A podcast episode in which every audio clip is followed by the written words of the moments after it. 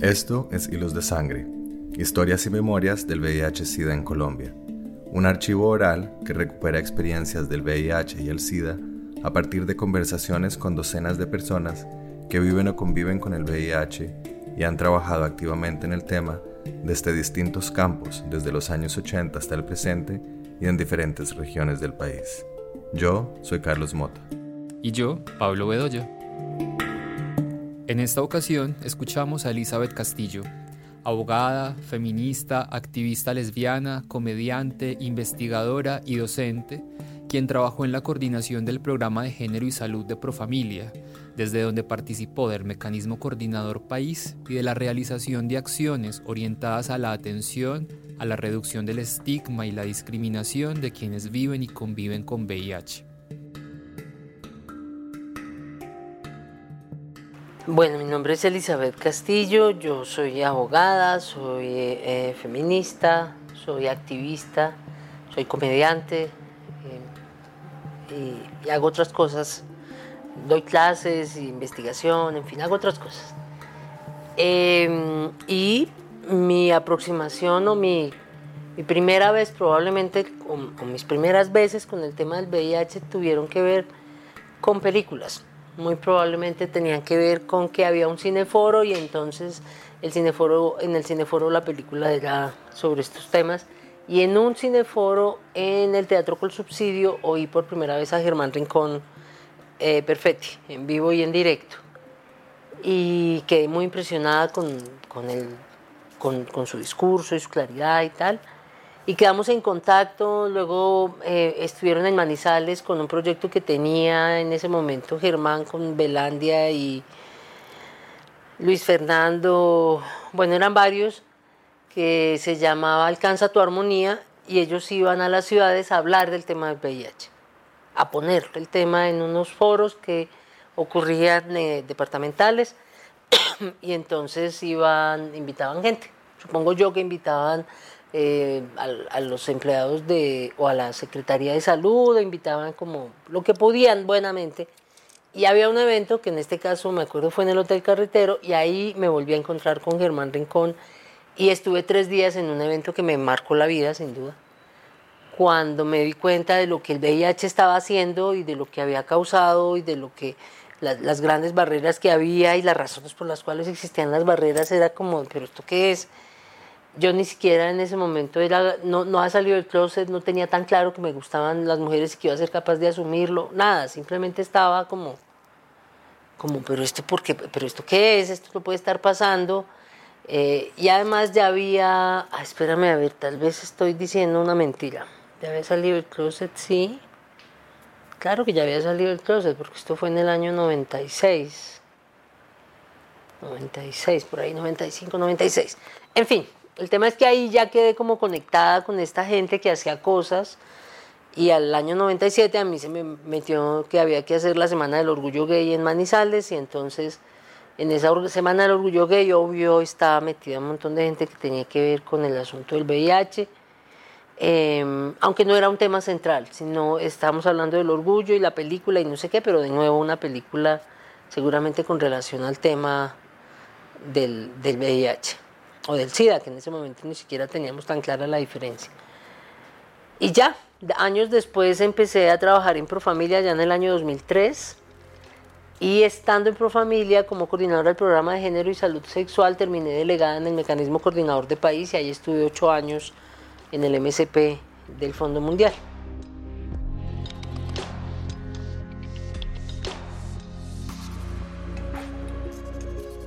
Yo vengo a, como a, entender esta cosa y lo que está pasando después del 97. Yo antes no lo tenía en el mapa, para nada, para nada. Era como un tema de una enfermedad, pues, no, más desinformada para dónde. Ni siquiera, es que estoy segura de que ni siquiera tenía como referencias. Salvo que de pronto, como estaba en la pastoral penitenciaria católica y trabajaba en la cárcel, que de pronto dijeran que alguien te, estaba muy mal era porque tenía sida, ¿sí? Como, pero era como la única medio referencia que podría haber. Em, pero es después de ese año que empiezo como a darme cuenta además se enferma alguien o diagnostican a alguien cercano, el hermano de una gran amiga de mi vida. Y, y entonces, como estuve muy cerca en todo ese proceso y después yo, yo, a mí me gusta leer y estudiar y no sé qué, y leí Más Grandes que el Amor eh, de Dominique Lapierre. Y fue, como toda una revelación de lo que es, de lo que estaba pasando, de lo que ha pasado en los últimos 20 años, esos 20 años anteriores en el tema del SIDA y, el, y la desatención y la falta de, respuesta estatal y la falta de intención de investigación y el estigma y la discriminación y la violencia y la falta de acceso a servicios. O sea, esta, esa realidad tan compleja que hay, que, afrontaron sobre todo en, a, comienzos de los 90 o finales de los 80, cuando no había respuestas, todo era miedo. Em, entonces no, no, ahí como que me meto ya en el asunto.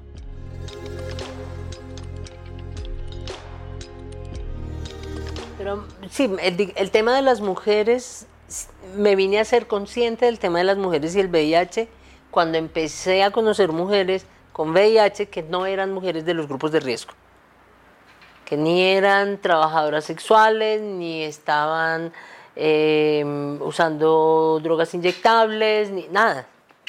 La típica, típica ama de casa, monógama, infectada, ¿por quién? Pues por el marido. Eso me impresionó mucho. Y, ya, y ahí estaba muy en simultánea metiéndome en los temas de género, apenas como empezando a, entender y a ponerme las gafas de la perspectiva de género y a, y a descifrar cosas. Y entonces empecé como a ser muy consciente de lo que estaba pasando con las mujeres, sobre todo con las mujeres que no están en los grupos de riesgo, que se infectan por la razón que sea, como sea, y que em, pues para ellas no hay respuestas ni políticas, ni están incluidas en grupos, ni hay campañas dirigidas, ni nada, nada, eso no existe, no existe. Que creo que de entrada es un, una un enredo que ha tenido la respuesta a la, epidemia, a la pandemia de SIDA, el VIH, y es esta incapacidad de ver el grupo de población más allá de los pedacitos. Entonces, ver, ver solamente, em, primero desde el estigma, ¿no? Entonces, haitianos, hemofílicos, homosexuales. Después, ya entonces no, hombres que tienen sexo con hombres y solo privados de la libertad y solo, eh, sí, como con un montón de condiciones que realmente entiendo la lógica de hay que dirigir las acciones hacia los grupos particularmente afectados, pero eso hace que se desatiendan otros grupos de población, entre esos las mujeres, que no están incluidas en los grupos de riesgo. Entonces, intenté muchas veces, de, en esos ocho años, pero muchas veces que fuera un grupo eh, priorizado, que por lo menos hubiera como acciones para mujeres, Em, heterosexuales, mujeres comunes y corrientes, entre comillas, las mujeres que no reciben información sobre salud sexual o que sienten que la información que requieren sobre salud sexual y reproductiva se agota en el embarazo y ya. Que no ven el placer en la ecuación por ninguna parte, eso no les aparece en la vida. Ese tipo de mujeres que además son las mujeres, eran las mujeres o son seguramente las que siguen siendo infectadas en, circunstancias que les superan su posibilidad de negociación, la de, de, negociar la protección, por ejemplo. o porque la pareja, porque, porque con el marido pues no uso condón, en fin, por esas bobadas que hay peligrosas en, el, en, los imaginarios colectivos. Em, y ya, pero entonces, como muy viendo a las mujeres que se empiezan a meter en esto, obvio también tenía mucho que ver con mujeres trans, pero es cuando, me, cuando conocí sobre todo a Mayerline y a, y a Rosmary Rincón y a Miriam Cosio, que el, a Mayerline Vera, Rosmary Rincón y Miriam Cosio, que fue como, como que empecé a, a entender la gravedad del asunto que había ahí.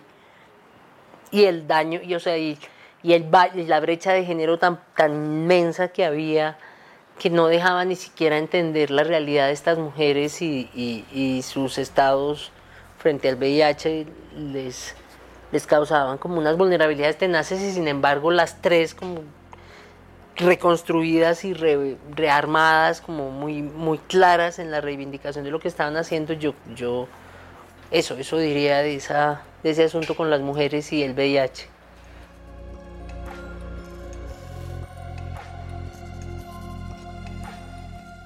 No, la sola existencia de las mujeres en el, en el universo de poblaciones afectadas por el VIH. La sola existencia, de verdad, solo eso.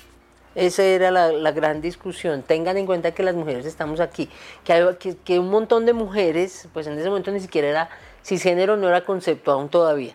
Todavía esa cosa no había, no había nacido. Entonces, pues mujeres, mujeres, sí, como que esas mujeres heterosexuales allá tradicionales, em, pero que, venían a cuestionar toda esta creencia de, además de del VIH asociado con grupos de población dudosos, porque es que una ama de casa no es dudosa, una mamá no es dudosa, una, señora tradicional no, no es sujeto de sospecha.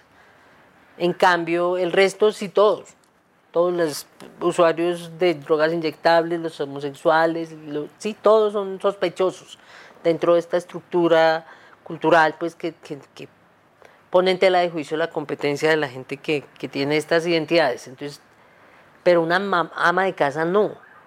Entonces yo sí sentía esto como una cosa muy retadora de decirle al patriarcado, de pronto en ese momento no lo leía de esta manera, pero, pero era claro, era como un montón de mujeres diciendo, ojo, mire lo que nos está haciendo este sistema. No podemos negociar el, uso de protección, no podemos tener relaciones sexuales placenteras, miren lo que nos está haciendo.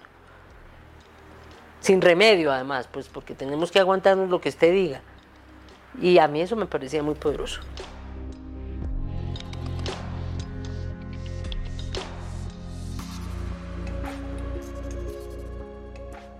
Eh, yo creo que el discurso se ha ido construyendo. Yo no creo que eso estuviera muy, muy armado en ese momento. Dependía mucho de la competencia o de las experiencias más del conocimiento de cada una y lo que cada una le pusiera desde su lugar de interpretación a lo que estaba pasando.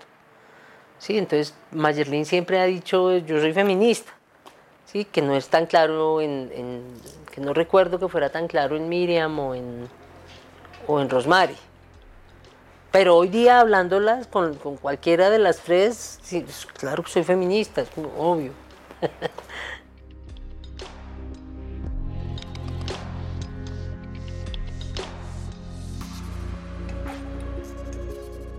Mi movida nunca ha sido con el movimiento social propiamente del VIH a través del MSP y de Profamilia particularmente y del trabajo que hicimos en Profamilia, obvio, porque, porque todo el programa de género y, salud sexual tenía una claridad absoluta en la reducción de estigma y discriminación.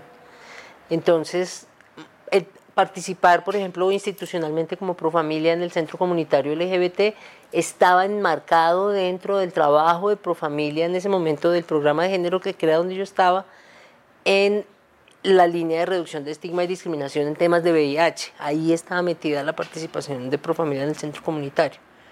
Entonces, siempre, siempre estuvo muy ahí y pues el hecho de estar en el MSP, claro que da, eh, incluso Profamilia, a ver si me acuerdo, en segunda y en novena ronda o en once ronda, no me acuerdo, en novena o en once, ejecutó, fue ejecutor de proyecto, ejecutó directamente el proyecto. Entonces, pues sí había como una cosa institucional muy clara de compromiso con el tema.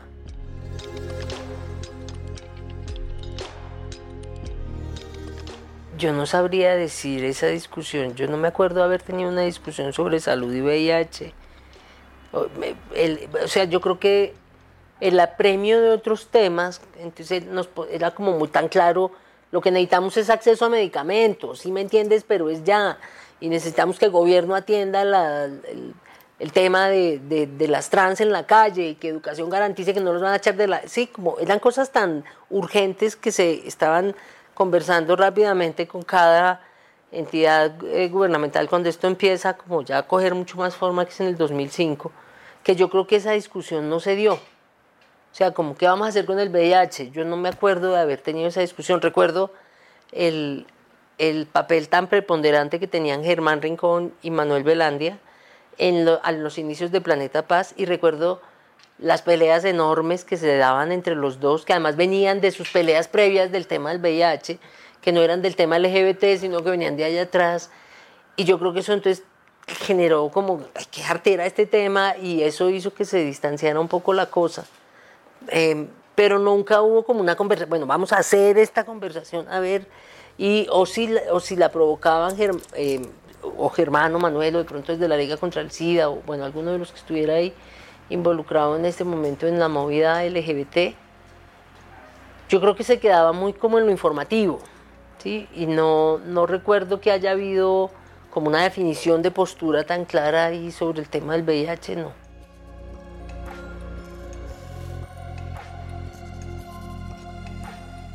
Yo no podría dar una respuesta distinta a que es un tema del que ni hablo. Y seguramente es decir, creo que en todos estos años de activismo ha habido pocas, recuerdo las iniciativas, claro, una, una cartilla de sexo seguro para mujeres lesbianas bisexuales eh, que se hicieron las mujeres al borde hace una cosita chiquitita, toda simpática que se desdoblaba. Eh, pero realmente las iniciativas son como muy poquitas, muy poquitas y, y no es un tema que sea frecuente, ni es un tema del que hable con mis amigas, entonces no sabría, ni siquiera sabría qué está pasando hoy en lo que se refiere a mujeres lesbianas más jóvenes que yo, qué, qué, qué discusiones estarán ocurriendo, no, no sé. Yo creo que del placer, sí, pero del sexo seguro no, yo creo que el tema del placer sí emerge como un asunto mucho más relevante hoy día, yo lo siento mucho más, no sé si es que estoy metida en los circuitos que son eh, pero, pero claramente es un asunto del cual se habla y se, y se analiza y se revisa y se trata de, de encontrar razones de, de, por qué no está yendo bien o ese tipo de cosas. Yo sí creo que eso cada vez es más, más frecuente y es más frecuente que las mujeres en general, o al menos con las que yo me relaciono, busquen respuestas y busquen ayuda si algo no está funcionando en su vida sexual o, algo no está representando placer y, o, no está siendo satisfactorio en el ejercicio de sus relaciones sexuales.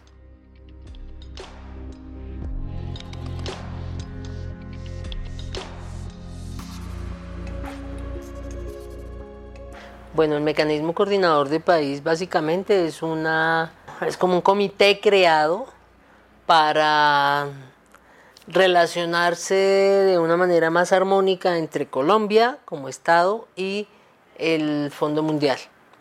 Y resulta ser básicamente la, el grueso de la inversión que hace el Estado colombiano no es con plata de recursos del Estado colombiano, sino, o era en ese momento, en este momento yo creo que eso ya cambió, pero en ese momento el grueso de los recursos venía eh, para tres enfermedades, malaria, tuberculosis y VIH, venía de ahí de Fondo Mundial, siendo VIH siempre la, la, en proporción de presupuestos, pues era altísimo lo que, se, lo, que representaba el proyecto VIH comparado con el de malaria o tuberculosis.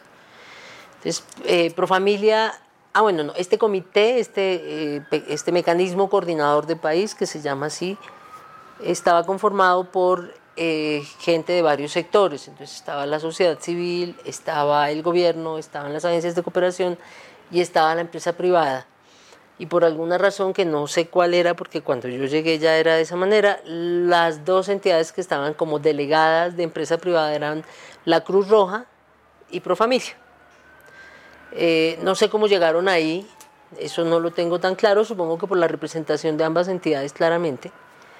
Eh, porque pues Profamilia es una ONG que, tiene una cara, todo el mundo cree que es estatal y no, no es estatal, eh, y la Cruz Roja pues tiene un montón de, de, nombre y de acreditación y supongo que por eso eh, estaban ahí en, en calidad de empresa privada. Entonces yo quedé delegada del mecanismo coordinador de país, Em, la, directora ejecutiva me, era, era la persona que estaba a cargo, digamos que era la, la, que iba a responder por eso, me delega como coordinadora del programa de género y salud sexual y ahí terminé yo metida en el MSP durante ocho años, hasta que salí de Profamilia.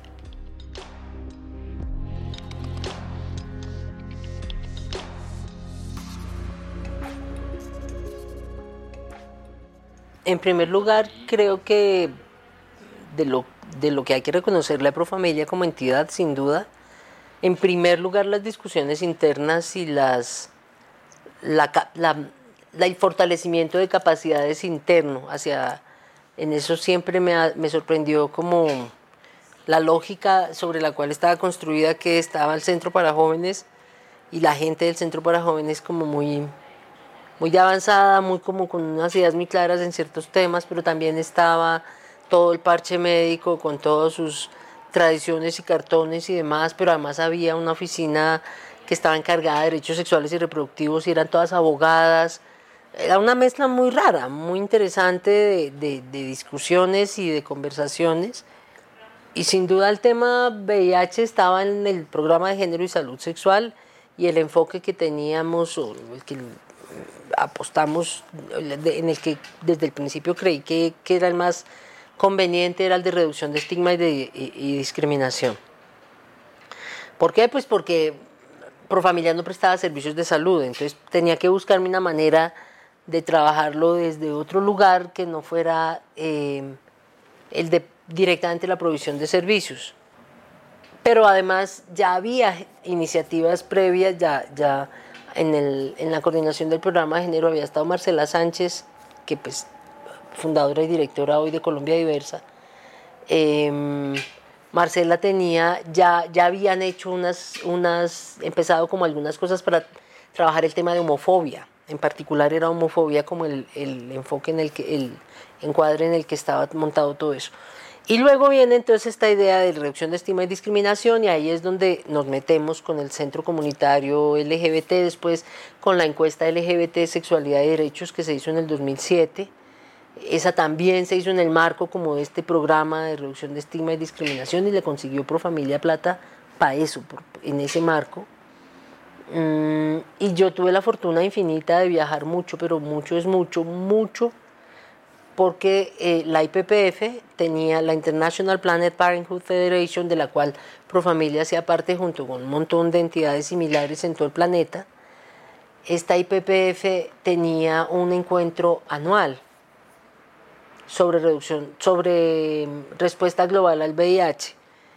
Y en este encuentro anual íbamos delegados de literalmente todo el planeta, era una reunión como de 60 personas Estábamos una semana y en esa semana había clases, discusiones, eh, eh, conocíamos proyectos exitosos, experiencias que habían resultado, cosas que habían fracasado y sobre eso íbamos mirando cosas. Entonces, pero era además súper enriquecedor porque em, de América Latina íbamos tres países, México, em, República Dominicana y Colombia y el resto eran África y Asia. Entonces era una vaina fascinante ver cómo funcionaba un proyecto en un lado o en el otro.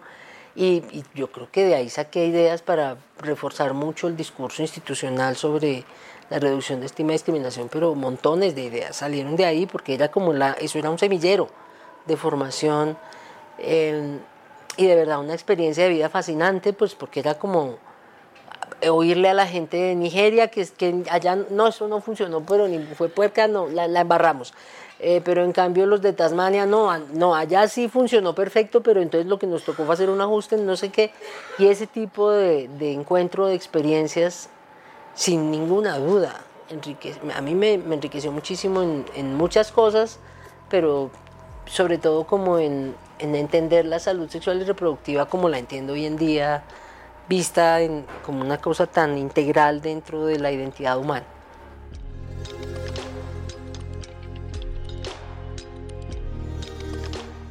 Yo me acuerdo así de cosas que, que, además tuvieron que ver completamente, fueron mi responsabilidad.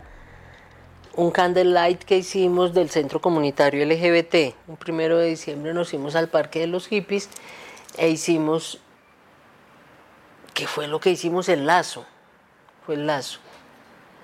Y esta idea la copiamos de que en, ese momento, entonces debió ser 2006-2007, en ese momento estaba todo el debate de despenalización del aborto en las tres causales, la demanda de Mónica Roa.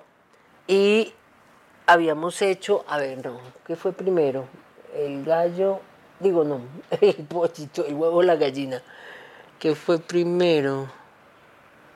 Yo no recuerdo. En todo caso, el Centro Comunitario LGBT hizo un candlelight en el Parque de los Hippies y fue re lindo, re lindo, porque pues se ve muy guay, se ve muy lindo, muy lindo en el suelo y, y había mucha gente y estuvo muy lindo, muy, muy emotivo realmente. A mí eso, recuerdo ese en particular como, como acciones que, que, que hayan sido mi directa responsabilidad con el tema del VIH. Más así pegadito directo porque esto fue el primero de diciembre y yo era directora del centro comunitario en ese momento.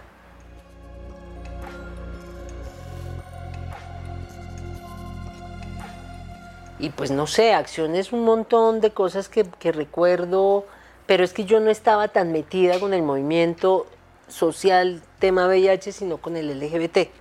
Entonces por eso mi gran relación fue a través del MSP y de lo que estaba haciendo en el programa de género, pero pues esto tenía un enfoque distinto no era tanto comunitario ni, sociedad civil, sino era una cosa como más como distinta. Ah, obvio, apenas abrimos, alguien ofreció, dijo, bueno, yo no sé si los de la liga, no me acuerdo, pero en la liga había reuniones, entonces pues era como más referir hacia allá, pero igual sí se hizo un grupito, hicieron un grupito ahí en el centro comunitario que no duró mucho. Yo creo que porque ya estaba como muy establecido reunirse en otro lado no estoy tan segura, pero, pero nunca fue un tema del que no se hablara. Entonces, pues había, en el ciclo de cine seguramente hubo semanas que solamente se habló de VIH, en el cineforo que había todos los miércoles, martes, no me acuerdo. Eh, seguramente hubo como ciclos y cosas, pero no, no, no es que no se hablara, pero no era un tema único, sino en medio de todo el abanico de posibilidades que había ahí.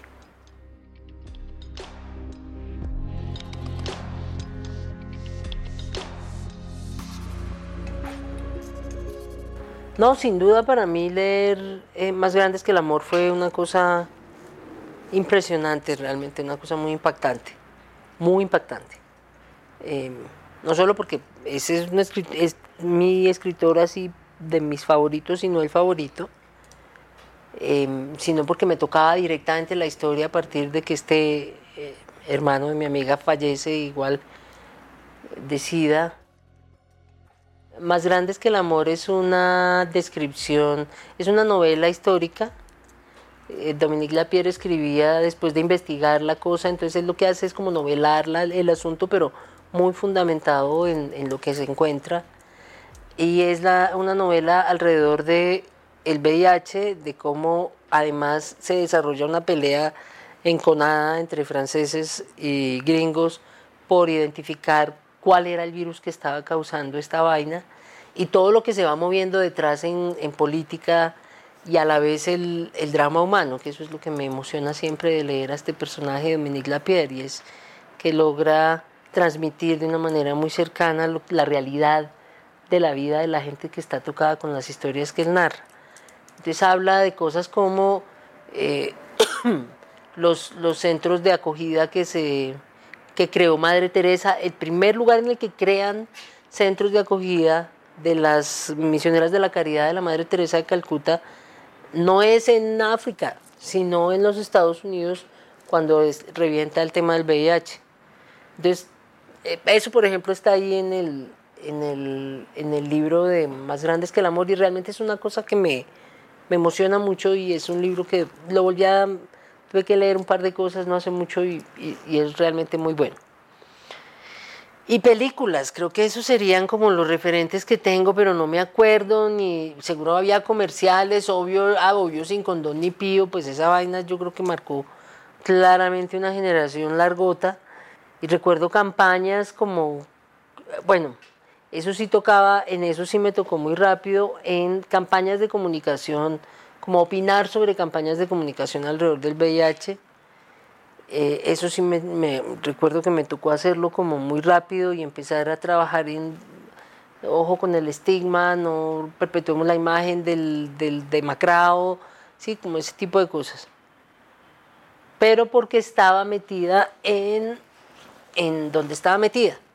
Entonces nos mandaban la información de que el MSP, que no sé qué, que iban a hacer un comercial, no sé cuántas, va a mirar eso pero que realmente era muy poquito, porque eso no tenía mucho presupuesto de comunicación. Pero, pero tuve que ver con eso ahí.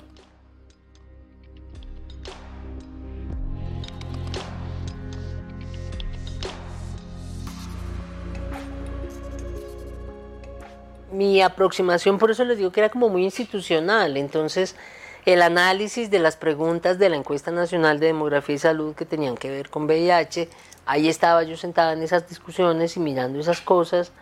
Entonces ahí tenía como la proximidad de, de cómo estábamos en temas de desinformación y cómo estaba de alto el desconocimiento sobre eh, realmente qué era la enfermedad y, y, y quiénes realmente estaban en riesgo y quiénes no eso ahí estaba como muy metida, pero en las otras no, en, otras cosas no.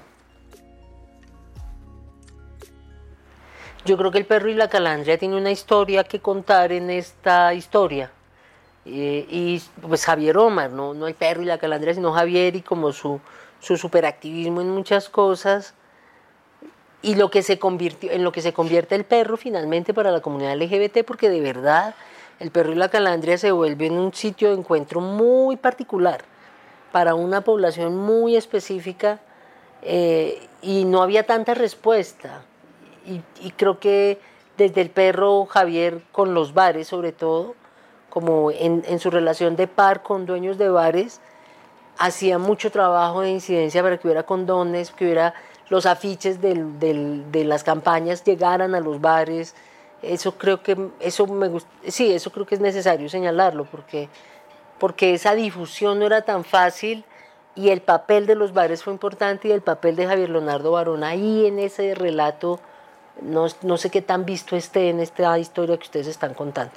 ¿Y podrías describirlo más? ¿Qué era el perro y la calandria? ¿Quién era? ¿Qué es el perro y la calandria? El, el perro y la calandria es un bar que tiene un montón de años y que además obedece su nombre a una canción que a Javier le encantaba, que era... Ay, bueno, se me fue en este instante. Pero, pero, pero es que la frase es mucho el nombre del, nombre del sitio es una frase de la canción, eh, que es un tango, además. China hereje, ya, es China hereje.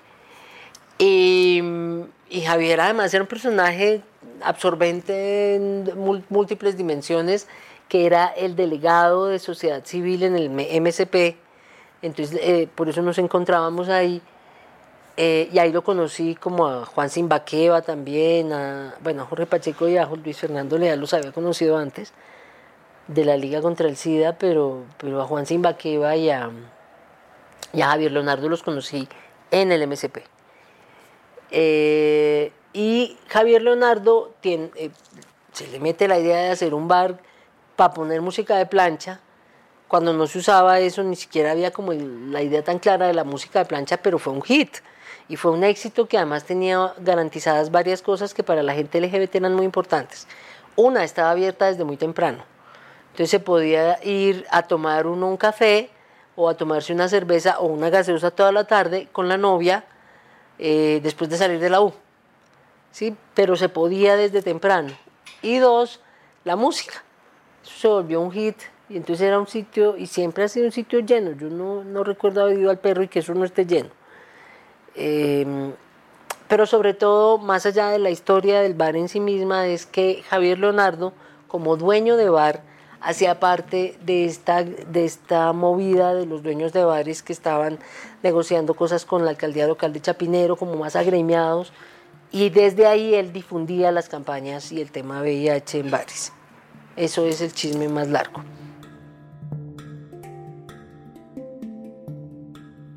Hilos de Sangre, Historias y Memorias del VIH-Sida en Colombia, es un proyecto de Carlos Mota y Pablo Bedoya. Edición de audios, Juan Camilo Ortiz. Con apoyo de Penn Mellon Just Futures Initiative, Museo de Arte Moderno de Bogotá y Grupo de Investigación en Intervención Social, Universidad de Antioquia.